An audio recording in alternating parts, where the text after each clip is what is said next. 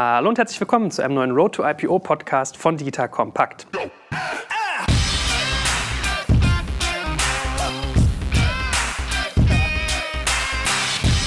Mein Name ist Jörg Kaczmarek und heute nehmen wir den Titel unseres Formats mal ganz, ganz wörtlich, denn wir schreiben quasi das Drehbuch für einen Gang an die Börse. Ihr Lieben, ihr kennt sicherlich alle unseren Partner Persil, die seit 1907 bereits am Markt sind und damals das erste selbsttätige Waschmittel Deutschlands erfunden haben. Das durfte ich lernen. Ne?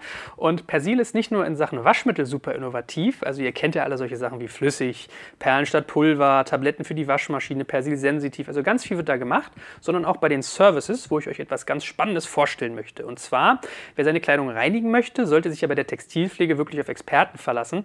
Aber ich weiß nicht, wie es euch geht, ich finde es immer ein bisschen anstrengend anstrengend, zu reinigende Kleidung in die nächste Reinigung oder Wäscherei bringen zu müssen, weil die Öffnungszeiten stimmen nicht, man muss Umwege machen, es ist irgendwie immer anstrengend. So, und dafür gibt es jetzt eine ganz komfortable Alternative. Und zwar hat Persil mit geschicktgereinigt.de die erste deutschlandweite Online-Reinigung per Paketversand gestartet. Das Ganze ist deutschlandweit verfügbar und funktioniert halt wirklich als bequemer Textilreinigungsservice per Paketversand. Ihr habt also keine extra Wege mehr zur Reinigung und erhaltet eure gepflegte Garderobe schon nach drei Werktagen per DHL über Packstation, Postfiliale Filiale oder über eure Wunschadresse zurück. Der erste Auftrag ist kostenlos und das Ganze ist rund um die Uhr verfügbar per Online-Auftrag. Was ihr dann bekommt, ist natürlich wie immer Reinheit und Frische in vertrauter Persilqualität. Na, man weiß ja, Persil, da weiß man, was man hat. Und kleiner Tipp, wenn ihr auf geschickt-gereinigt.de slash newwork geht, könnt ihr das Ganze kostenlos testen bis 20 Euro und ich verlinke das natürlich auch nochmal in den Show Notes und auf unserer Sponsorenseite. Ich habe mit der guten Renata, die kennen wir schon. Hallo Renata, guten Morgen. Hallo Joel, guten Morgen. Zu dir gleich mehr. Wir haben ja schon mal gesprochen mit Delivery Hero am Live-Beispiel sozusagen, wie Börsengänge funktionieren und wie sich das so anfühlt aus der Erleberperspektive. Und dann habe ich so ganz viele Fragen zum Thema Prospecting gestellt. Was passiert da eigentlich? Und dann sind wir so ganz im Privatgespräch ganz viele Themen durchgegangen von irgendwie, ja, wie pitcht man das? Wie macht man Bookbuilding? Was ist eigentlich eine Roadshow? Und haben so überlegt, okay, das sollte man eigentlich mal als Drehbuch alles zu Audiospur bringen, zu MP3, nicht zu Papier. Und wen könnte man denn da fragen? So, jetzt fangen wir erst mal mit dir an, liebe Renata. Sag doch noch mal ganz kurz, was du gemacht hast oder bisher und was deine Rolle eigentlich ist bei der Deutschen Börse. Ja, vielen Dank, lieber Joel. Ich freue mich auch diesmal dabei zu sein und das Thema Börse ja, attraktiver mhm. zu machen für das Publikum und insgesamt da ein Stückchen mehr Öffentlichkeit für zu schaffen.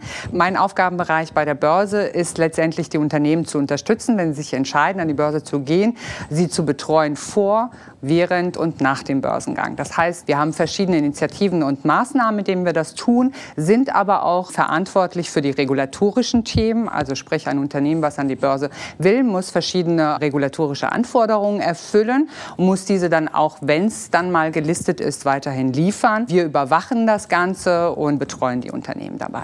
Hervorragend. Also genau dein Home-Turf sozusagen. Also eigentlich erzählst du ganz viel aus deinem Alltag, was wir gleich hier besprechen. Und ich darf ja mal so den geneigten Zuhörer, der ja nichts sieht hier von dem, was wir tun, mal beschreiben. Wir sitzen in so einem super tollen Hochhaus im 11. Stock. Ich schaue über ganz Hessen gefühlt. Also euch muss man eigentlich mal besucht haben, muss man mal erlebt haben, die Börse. Ne? Bevor man so einen Börsengang macht, mal herfahren, sich das angucken. So, aber wie schon angedroht, braucht man natürlich äh, gewisse Expertisen, wenn man einen Börsengang machen möchte. Das eine ist, glaube ich, so im Bereich Banking. Das andere ist naheliegenderweise im Bereich Legal, also Anwälte. Und da haben wir zwei ganz spannende Vertreter hier auch. Mit der einen Kanzlei habe ich schon mal gearbeitet, deswegen fangen wir mit dir mal an, lieber Andreas, von CMS Hasche Siegle. Ja, und euer Berlin-Headquarter, ja, mit dem äh, Jörg Zetsch habe ich ja schon einiges gemacht. Sag doch mal ganz kurz, äh, was ist CMS Hasche Siegle, was machst du, was ist dein Aufgabenfeld? Ja, guten Morgen, Joel, zunächst. Ich bin Rechtsanwalt und Partner bei CMS Hasche Siegler, Leiter des Kapitalmarktdezernat, beschäftige mich also mit der Beratung von Unternehmen und Banken bei Kapitalmarkttransaktionen, insbesondere eben bei IPOs. Spannend. Wie lange machst du das schon? Also Anwalt bin ich jetzt schon fast 30 Jahre und Börsengänge mache ich seit Zeiten des neuen Marktes, so 98, 20 Jahre. Okay, werde ich dich nach unserem Podcast mal ein paar guten Anwaltswitzen fragen. Das mache ich immer, wenn ich mit Anwälten zu tun habe. Das Gute. Noch kleiner Sneak Preview, wenn du mit Unternehmen zu tun hast, die sich mit der Börse auseinandersetzen, also mit dem Börsengang natürlich. Was sind das so für Unternehmen typischerweise? Wie alt sind die? Was für so Umsatzgrößen siehst du da? Hast du da schon mal so einen kleinen Voreinblick?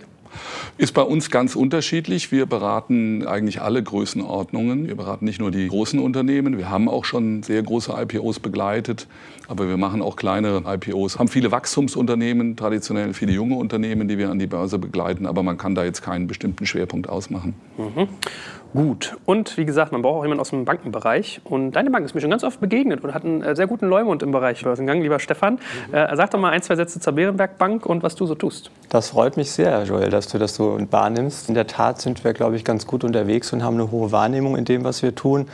Ich bin bei Bärenberg zuständig für alles, was mit Aktienplatzierungen zu tun hat in der Dachregion. Dort seit acht Jahren, macht das insgesamt aber schon seit über 20 Jahren. Und Bärenberg hat in der Tat in den letzten zehn Jahren eine sehr, sehr starke Wachstumsstory hingelegt. Viele Leute eingestellt, die das Geschäft verstehen und die eben Transaktionserfahrung haben. Und so haben wir, glaube ich, jetzt wirklich in den letzten Jahren auch in dem Markt eine recht äh, wahrnehmbare, um nicht zu sagen führende Position eingenommen. Okay, ihr seid ja selbstbewusst, nicht schlecht. Darf man ja auch mal sein. Starten wir doch mal gleich direkt ins Thema. Also, wenn man sich für die Börse interessiert, und ich denke, lieber Andreas, da haben wir beide so den Kick-Off, dass das Erste, womit man sich wahrscheinlich auseinandersetzen muss, wenn man einen Börsengang anstrebt, ist eigentlich so die ganze Vorbereitung, wo man ja relativ schnell in so regulatorischen Themen drin ist, Corporate Governance, Due Diligence und Konsorten. Also fangen wir vielleicht mal mit Regulatorik an. Wenn so der erste Schritt beginnt, was würdest du sagen, sind so die Hausaufgaben, die man machen muss? Also zunächst mal brauche ich eine börsenfähige Rechtsform.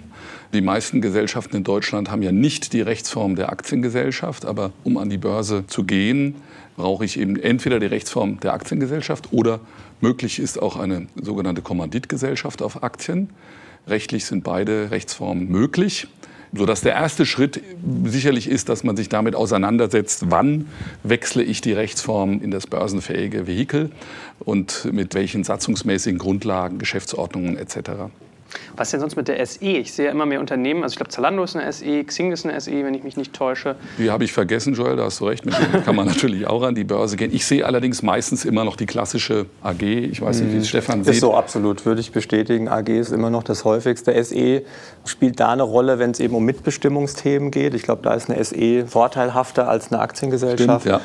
Und die KGA kommt immer ins Spiel, wenn es eine Familie ist oder wenn die Eigentümer bisher dann auch nach dem Börsengang noch die Kontrolle und die Mitbestimmung behalten wollen. Aber insofern würde ich auch sagen, die Aktiengesellschaft ist immer noch eigentlich das, das die häufigste Rechtsform. Okay, das will ich noch genauer verstehen. Was habe ich für Vorteile, was für Nachteile bei der jeweiligen Wahl der Form oder ist das gar nicht so gravierend? Also ich habe jetzt schon gelernt, wenn ich Familienunternehmer bin, der irgendwie sein 50 Jahre lang aufgebautes Unternehmen an die Börse bringe, bin ich eher bei der Kommanditgesellschaft. Der Klassiker ist AG. Aber warum benutzen zum Beispiel ganz viele die SE, die jetzt eher so aus dem Digitalbereich kommen? Was sind denn also die unterschiedlichen Eigenheiten? Ich glaube, Stefan hat es zu Recht gesagt, das ist die berühmte deutsche Mitbestimmung, die man dadurch etwas minimieren kann oder auch vermeiden kann. Aber ich glaube, die gängigste Rechtsform, wie Stefan gesagt hat, ist eben die AG, gerade auch für junge Unternehmen. Ja, weil äh, wenn man keinen besonderen Grund hat, glaube ich, für die KGA, wir haben die Merck KGA, ich glaube Fresenius ist auch eine KGA, also es gibt, gibt einige, DWS ist ja gerade sogar mhm. an die mhm. Börse gegangen, die ehemalige Tochter der Deutschen Bank. Also man kann das natürlich mit anderen Rechtsformen machen, aber ich glaube für so das klassische Unternehmen, das vielleicht auch noch jung ist und das keinen besonderen Grund hat, diese nicht so investorenfreundliche Rechtsform der KGA zu wählen, für diese Unternehmen bleibt dann schon die klassische Aktiengesellschaft die beste Rechtsform. Du hast das Stichwort genannt, investorenfreundlich. Das ist in der Tat natürlich immer der Blick, den man da drauf hat. Und in der Tat ist sicherlich am investorenfreundlichsten die AG, weil die eben was Mitbestimmung angeht oder Kontrolle angeht, klare Verhältnisse schafft. Und die anderen Formen sind am Kapitalmarkt auch akzeptiert und auch teilweise, du hast Beispiele genannt, Andreas, sehr erfolgreich unterwegs und deswegen auch machbar aber eben immer aus einem speziellen Blickwinkel heraus gewählt. Mhm. Renata, du hast ja ganz viel damit zu tun und wahrscheinlich in den frühen Phasen werden genau solche Fragen auch gestellt. Zu der Erfahrung nach, rüttelt das eine Firma stark durch, wenn man sowas ändert? Müssen die stark umdenken? Ist es aufwendig oder ist das eigentlich gar nicht so ein Akt, wie er vielleicht von außen manchmal wirkt? Sich darauf vorzubereiten, organisatorisch, ja. ich glaube schon, dass das ein Schritt ist, der gut organisiert werden muss. Und man sollte das nicht auf die leichte Hand nehmen. Man braucht da einen gewissen Vorlauf. Diese ganzen Umsetzungen und diese ganze Planung, auch letztendlich die Registereintragung und all das, das sind halt einfach Hausaufgaben, die man im Vorfeld gemacht haben muss. Und die sollte man ehrlicherweise irgendwie mit einem entsprechenden Vorlauf machen, um dann nicht, wenn es wirklich irgendwie spannend wird und im Verlauf einer IPO-Planung und eines Prozesses tauchen immer noch verschiedene Themen auf, dann sollte man die Sachen, die man abhaken kann, auch halt einfach so machen. Hm. Ich meine, gib uns mal so einen, so einen, Blick in die Praxis, Andreas. Wie lange dauert sowas ungefähr, seine Rechtsform umzustellen? Sitz, Firmensitz wird sicherlich ein Thema sein, äh, Satzung. Was sind so Do's und Don'ts vielleicht auch, dass wir mal ein Gefühl kriegen, wie viel Aufwand da eigentlich hintersteckt? Also der Rechtsformelwechsel an sich in die AG ist relativ schnell bewerkstelligt. Man muss eben sich frühzeitig damit beschäftigen, wie soll die Satzung aussehen. Also der Rechtsformwechselvorgang, der wird ja im Handelsregister eingetragen. Ich muss einen Gesellschafterbeschluss fassen und dann hängt es ein bisschen am Registergericht, wie lange es dauert, bis dann die neue Rechtsform eingetragen ist. Aber ich muss mich eben vorbereiten, was soll in dieser Satzung stehen. Normalerweise ist die AG bei privaten Gesellschaften ja nicht so beliebt, weil man im Gegensatz zur GmbH als Gesellschafter nicht unmittelbar auf den Vorstand durchgreifen kann, ihm Anweisungen etc. erteilen kann. Deswegen ist die GmbH für die meisten Eigentümer das leichtere, das bessere Vehikel und deswegen muss man genau planen, wann geht man in die AG. Denn in der AG könnte man in der Satzung auch einiges regeln, was die AG GmbH ähnlicher machen kann, aber das wäre dann nicht kapitalmarktfähig. Also beispielsweise Entsendungsrechte in den Aufsichtsrat, das könnte man satzungsmäßig regeln, dass einzelne Eigentümer das Recht haben, Aufsichtsräte zu entsenden, zu bestimmen, wäre aber ein No-Go für den Kapitalmarkt. Ja, der Kapitalmarkt möchte die Gleichbehandlung aller Aktionäre. Dasselbe gilt für Sonderrechte, die beispielsweise Finanzinvestoren sich häufig einräumen lassen, also pre-IPO einräumen lassen, dass sie irgendeine Präferenz haben an den Gewinnen, eine Liquidation Preference haben für den Fall, dass es nicht funktioniert. Das sind alles Dinge, die müssen aus der Satzung beseitigt werden, wenn ich eben an die Börse gehe. Also da muss die Satzung vom Grundsatz der Gleichbehandlung bestimmt sein. Das andere ist, dass man, glaube ich, an der Börse schon gutiert, wenn Vorstand und Aufsichtsrat gewisse Kapitalien zur Verfügung haben. Also ein genehmigtes Kapital wird üblicherweise dafür genutzt, dass man die Aktie dann als, oder als Kaufwährung einsetzen kann, indem man das Kapital erhöht. Braucht man keine Hauptversammlung dazu, sondern Vorstand und Aufsichtsrat machen das, wenn es satzungsmäßig verankert ist. Bedingtes Kapital häufig für Stock Options vorgesehen und für andere Finanzierungsmöglichkeiten Möglichkeiten. Also wichtig ist, glaube ich, als Überschrift wirklich festzuhalten, dass diese Satzung, die kapitalmarktfähige Satzung, keine Sonderrechte für einzelne Aktionäre vorsehen sollte. Ist das so ein bisschen der Grund auch, dass diese, also wenn du sagst, das ist nicht kapitalmarktstauglich, wenn man das so und so und so macht, das kann man ja mal so ein Stück weit fragen, was ist denn eigentlich der Grundgedanke einer AG, dass man die favorisiert oder SE oder die Kommanditgesellschaft als Börsenform? Also warum tut man das eigentlich, dass man diese konkreten Formen nimmt und warum beschränkt man diese Einflussnahmen? Na, ich glaube, die Aktiengesellschaft ist eine ganz gute Form, so ein bisschen von, von Check and Balance, sagt man da im Angelsächsischen dazu. Also ich habe eben einfach verschiedene Organe. Ich habe den Vorstand, der weisungsungebunden ist nach dem Aktiengesetz, der also in seinen Entscheidungen frei ist, anders als der GmbH-Geschäftsführer, der weisungsunterworfen ist, weisungsgebunden ist. Im Hinblick jetzt auf die Gesellschafterversammlung, der Vorstand ist grundsätzlich frei. Vorstand wird aber vom Aufsichtsrat bestimmt und gegebenenfalls auch abberufen kontrolliert, überwacht. Habe ich also ein weiteres wichtiges Organ als Überwachungsorgan, den Aufsichtsrat, der in der Regel ja auch, so sollte es zumindest auch sein, nach dem Corporate Governance Codex auch von unabhängigen Leuten besetzt wird, die dann eben schon schauen, dass das beim Vorstand auch alles gut läuft. Und dann habe ich noch die Hauptversammlung. Das ist ja schon das Organ eben aller Aktionäre, die natürlich schon bei vielen Dingen dann in der jährlichen Hauptversammlung bei vielen Dingen mitbestimmen können und Einfluss auch nehmen können. Also ich glaube, das ist eine ganz gute Rechtsform, um das so ein bisschen austariert zu haben. Und aus Kapital Kapitalmarktsicht ist es ja so, dass man im Grunde genommen wechselt von einem Alleineigentümer oder mehreren größeren Eigentümern zu ganz vielen Eigentümern. Also es kommen viele neue Eigentümer hinzu und die wollen natürlich möglichst, dass sie weitgehend gleiche Rechte haben wie die, die schon drin waren und nicht, dass die Alteigentümer sich irgendwelche Rechte sichern und die anderen, die neu dazukommen und die ja eher kleine An Kleinstanteile dann nur haben, da machtlos gegenüber sitzen und nichts machen können. So, und das ist eigentlich so der Blick, so ein bisschen One Share, One Vote, sagt man ja auch. Ne? Dass eben hier die neuen äh, Miteigentümer auch äh, nicht von den alten quasi dominiert werden können, bei allem. Ja. Und das ist auch nicht nur zur Beliebigkeit freigestellt. Das ist tatsächlich so im Kapitalmarkt. Wir brauchen vertretbare Wertpapiere, die halt eben die gleichen Rechte auch haben, damit sie auch untereinander fungibel sind, also austauschbar auch sind. Sonst können wir auch keinen Handel gewährleisten. Ihr Lieben, wenn ihr euch momentan mit der persönlichen Karriereplanung beschäftigt, Wirtschaftszusammenhänge besser verstehen möchtet und euch für die großen digitalen Trends unserer Zeit interessiert und da ihr meinen Podcast hört, würde ich mal tippen, dass ihr das tut, dann habe ich einen ganz tollen Lesetipp für euch, nämlich Focus Business. Ihr kennt den Fokus ja als Wochenmagazin und mit Focus Business gibt es jetzt ein separates Wirtschafts- und Karrieremagazin, das euch genau zu diesen Themen weiterbildet. Also Digitalisierung, Globalisierung, demografischer Wandel und ganz viele Karrieretipps. Und ihr findet in diesen Heften ganz unterschiedliche Dinge, egal ob es aktuelle Branchentrends sind, spannende Unternehmerporträts oder nützliche Karrieretipps. Von daher Kauft euch diese Teile einfach mal am Zeitungsladen oder online unter focus-business.info. Ihr könnt das Ganze auch digital kaufen, ihr könnt es abonnieren. Also ich glaube, das ist ganz, ganz super, um auf ganz einfachem Wege spannendes Wissen aufzusaugen und das Ganze immer mal wieder aus dem Buchregal hervorzuholen. focusbusiness.info oder wenn ihr im Zeitungsladen mal drüber stolpert, greift einfach zu. Mhm. Corporate Governance ist doch ein spannendes Stichwort auch an der Stelle. Was brauche ich denn eigentlich für eine Besetzung in einem Vorstand und im Aufsichtsrat? Wie gehe ich das an, wenn ich in der Vorbereitung bin? Macht man das schon vor dem Börsengang alles komplett fertig? Beziehungsweise wann und wie geht man vor? Worauf achtet man? Was würdest du sagen, ist also das Prozedere?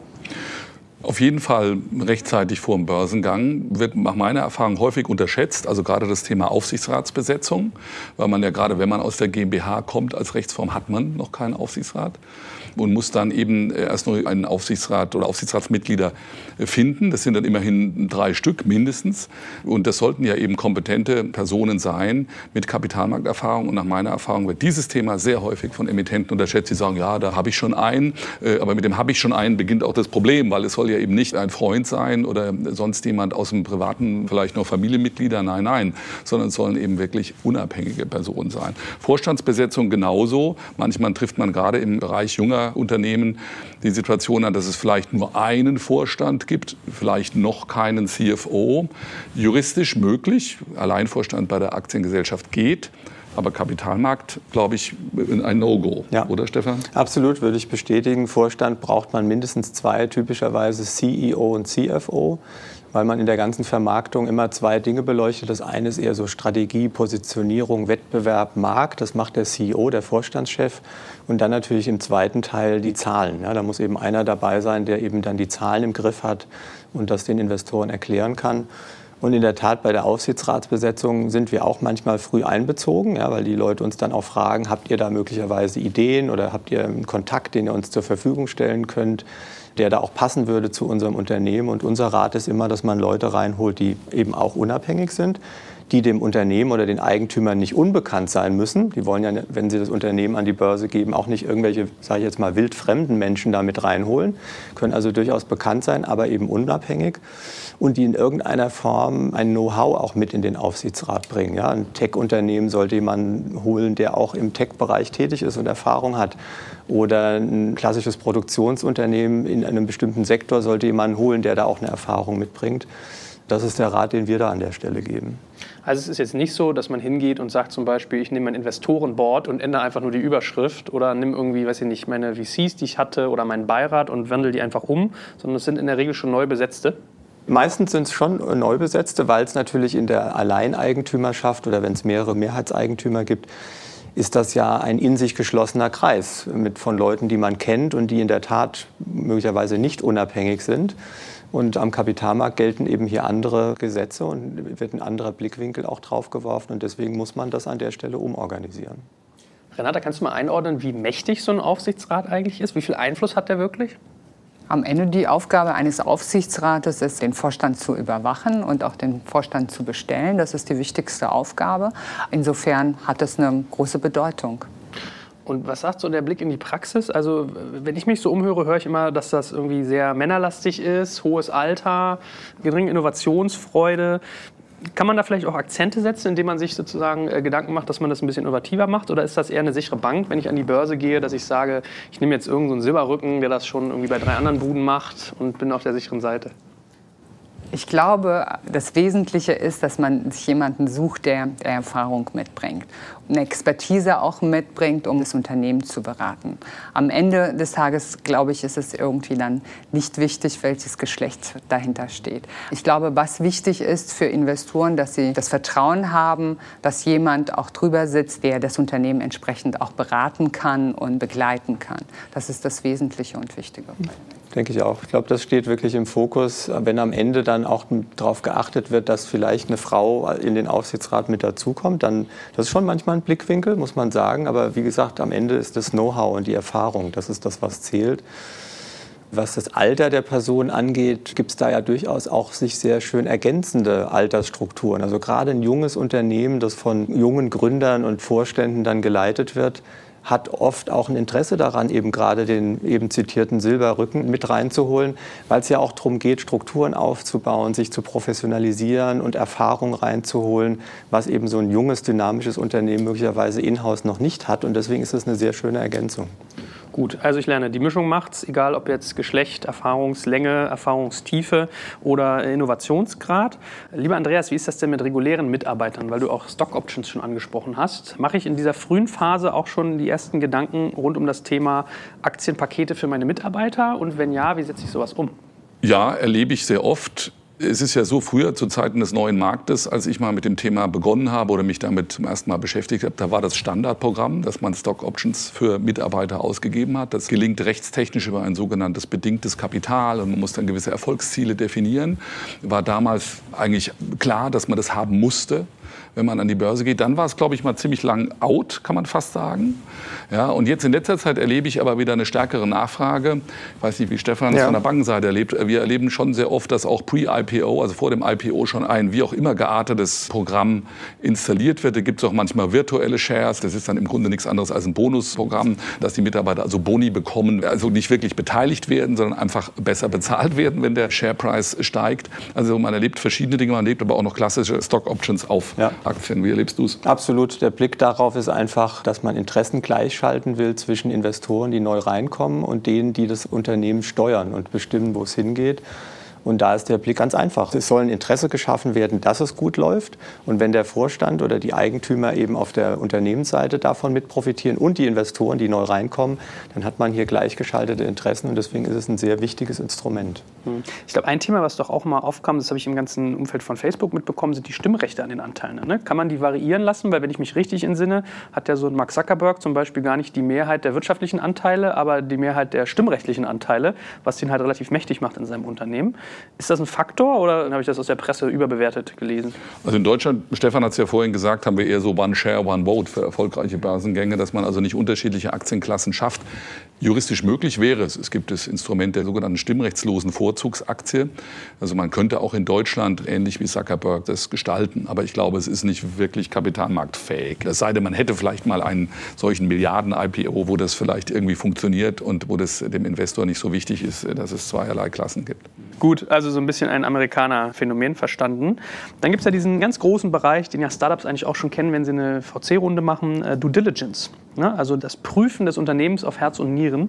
Wie sieht das denn in Vorbereitung für einen Börsengang aus? Ist es da anders als bei einer Finanzierungsrunde oder kann man sich das relativ ähnlich vorstellen? Aus meiner Sicht ist es, ja ähnlich ist es ja, aber es ist schon was ganz anderes, weil ich darf ja nicht vergessen, ich gehe nachher public, wie es so schön heißt. Ich bin also an der Öffentlichkeit, ich muss dem Kapitalmarkt Bericht erstatten, ich bin gläsern, ich bin transparent als Unternehmen nach dem Börsengang und vor dem Börsengang bin ich aber noch privat.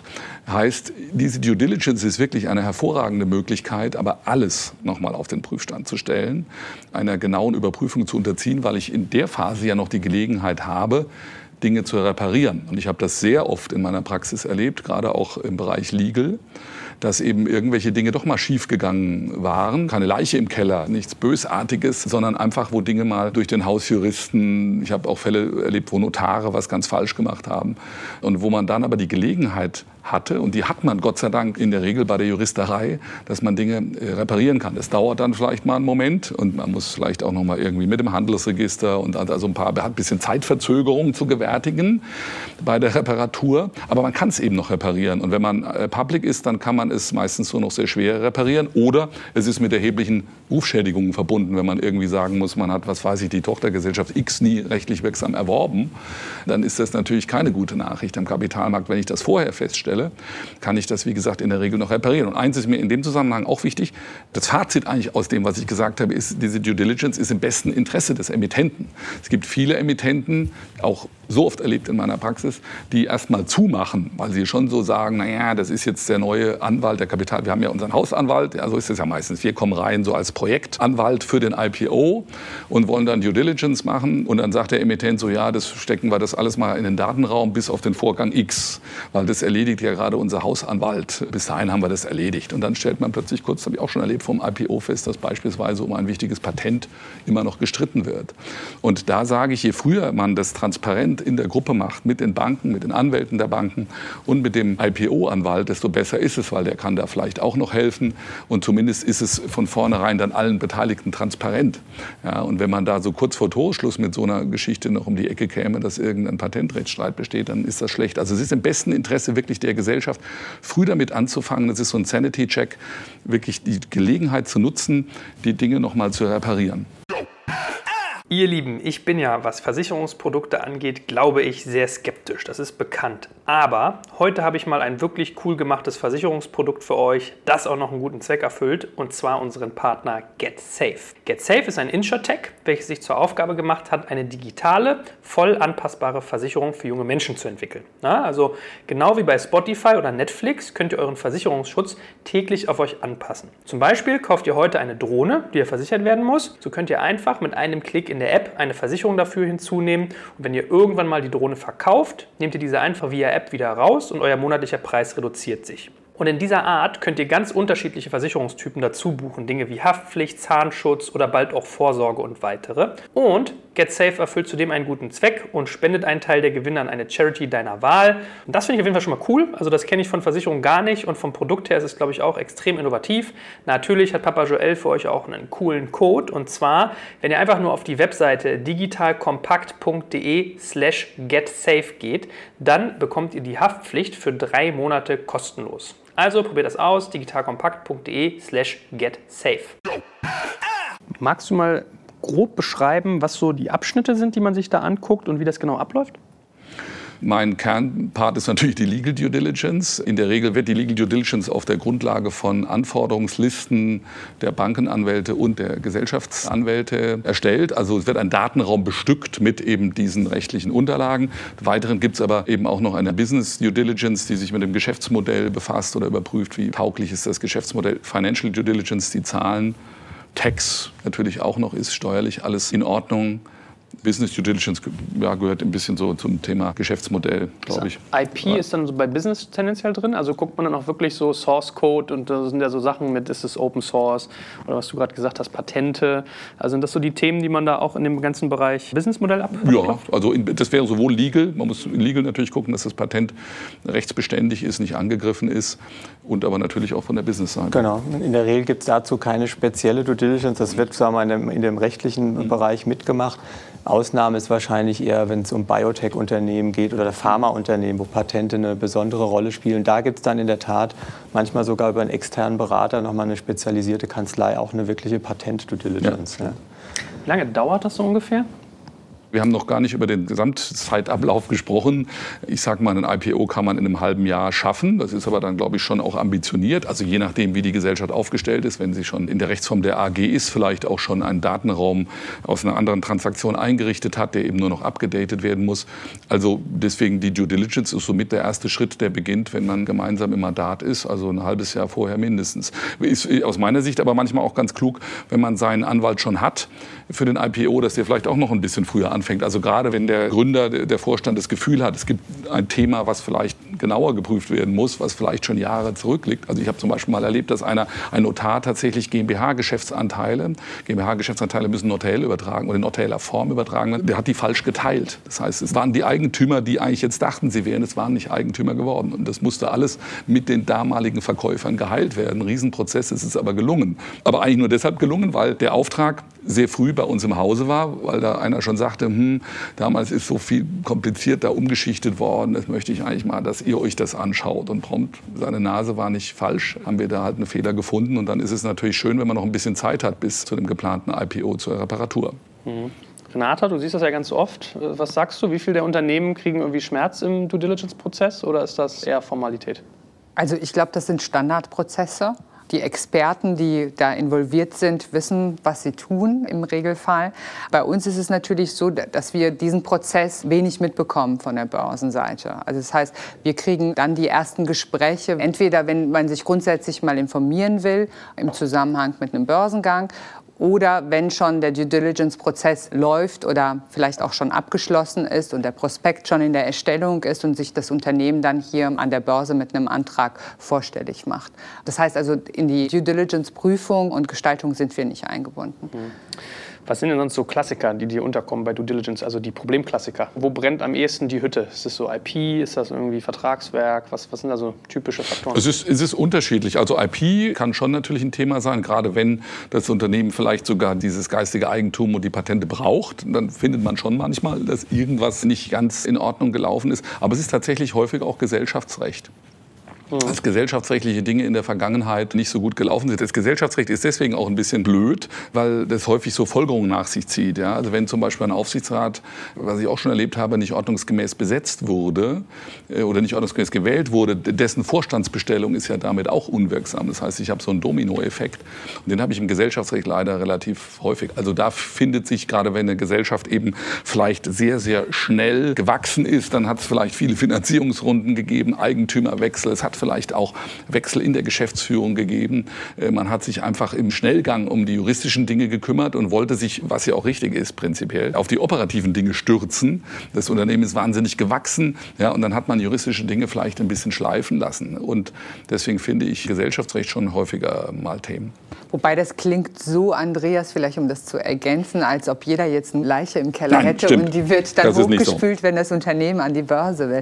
Ich glaube, das ist sicherlich nicht so und es kommt immer ein Stückchen weit auch auf die Strukturen bei der Gesellschaft an. Ich glaube, du hattest das erwähnt. Ich glaube, wenn es wirklich junge Unternehmen sind und die Geschäftsmodelle vielleicht irgendwie erst ähm, vor kurzem aktiviert worden sind, dass man da irgendwie andere Prioritäten hatte von der Gründungsphase und äh, zur Etablierung des Geschäftsmodells und da so vielleicht von den Strukturen organisatorischen das hinten angestellt hat. Ich glaube, es gibt natürlich aber auch an der Börse oder die Unternehmen, die sich für die Börse interessieren, die größer sind, ähm, große Konzerne, da ist sicherlich irgendwie auch eine ganz andere Struktur. Da muss man natürlich auch im Einzelfall gucken. Aber ich glaube, was wichtig ist, was man bei dieser Due Diligence-Thematik mitnehmen kann, ist, dass das Unternehmen sich intensiv insgesamt noch mal mit dem gesamten Inhouse-Prozess beschäftigen kann. Ja. Und zum Anlass nehmen kann, auch sich zu überlegen, wie will man sich auch am Ende des Tages präsentieren am Kapitalmarkt und für den Investoren. Das ist so die erste Möglichkeit, auch zusammen mit der Bank und auch mit den Beratern zu überlegen, wie entwickelt man auch die Equity Story. Insofern ein absolut richtiger Hinweis. Das Ganze wird ja nicht gemacht, um Fehler zu finden, sondern eigentlich um das Unternehmen so aufzustellen und vorzubereiten, dass man sicher ist, dass es am Kapitalmarkt später auch gut verkaufbar und positionierbar ist. Wenn auf dem Weg dahin irgendwelche Fehler gefunden werden, dann kann man die eben auch sehr schön dann noch vorher reparieren, dass man es nicht hinterher merkt. Aber die, die Absicht der Due Diligence ist im Grunde genommen ja nur das Suchen nach der Bestätigung, dass dort alles in Ordnung ist und man dann auch eine attraktive Story am Ende verkaufen kann. Also das ist völlig richtig, was Renata und Stefan sagen. Nur du hast es ja auch gefragt nach irgendwelchen ich frage ja ein bisschen Ding, digital orientiert. Nach irgendwelchen Dingen, die man, und die weit, das will ich auch klar sagen, die weit überwiegende Zahl der Börsengänge, die ich begleitet habe, waren tatsächlich problemlos ja. in diesem Punkt, ja. waren komplett in Ordnung. Man hat gar nichts, man hat die Stecknadel umgedreht, aber keine Leichen gefunden. Das und ist so, völlig richtig. Und so ist das ja für den Teil der Business und Financial Due Diligence auch. Ja, also man würde in den Prozess gar nicht einsteigen, wenn man beispielsweise vorher schon gesehen hat, dass das Unternehmen in den letzten drei Jahren, dass die Umsätze runtergegangen sind und die Profitabilität schlechter geworden ist. Ne? Dann würde man sofort sagen, okay, dann braucht ihr einfach noch ein bisschen Zeit, mhm. um zu zeigen, dass es wieder in die andere Richtung geht. Also auch da guckt man sich die Zahlen einfach nur mal an dass man bestätigt ist, dass das auch alles so ist. Und ob das Geschäftsmodell attraktiv für den Kapitalmarkt ist, muss man eigentlich auch vorher schon wissen und überprüft dann aber eben einfach nochmal die Positionierung, welche Kunden bedient man, in welchen Märkten ist man aktiv, um da einfach positiv zu bestätigen, dass das alles auch spannend und attraktiv ist für Investoren. So, liebe Hörer, für heute sind wir schon wieder am Ende unseres Podcasts angelangt. Wenn euch das Thema aber noch weiter interessiert, habt ihr die Möglichkeit, euch auf Patreon extra lange Podcasts von uns zu besorgen. Also quasi jeweils einen Director's Cut, der noch einmal 10 bis 20 Prozent länger ist und dementsprechend mehr Inhalt bietet. Patreon schreibt sich wieder Patron, nur mit E dazwischen, also Patreon. Und unter patreon.com slash dekompakt könnt ihr euch für monatlich ein paar Taler besagte extra Podcasts klicken. Dort ist dann übrigens auch keine Werbung enthalten, sondern diese wird ans Ende geschnitten und auch sonst kommt ihr in den Genuss unterschiedlicher Extrainhalte wie unser Recherchematerial, die Teilnahme an all unseren Gewinnspielen und, und, und. Uns freut es natürlich sehr, wenn wir euch für diese Bonusinhalte begeistern können. Ansonsten vielen Dank fürs Zuhören und auf bald.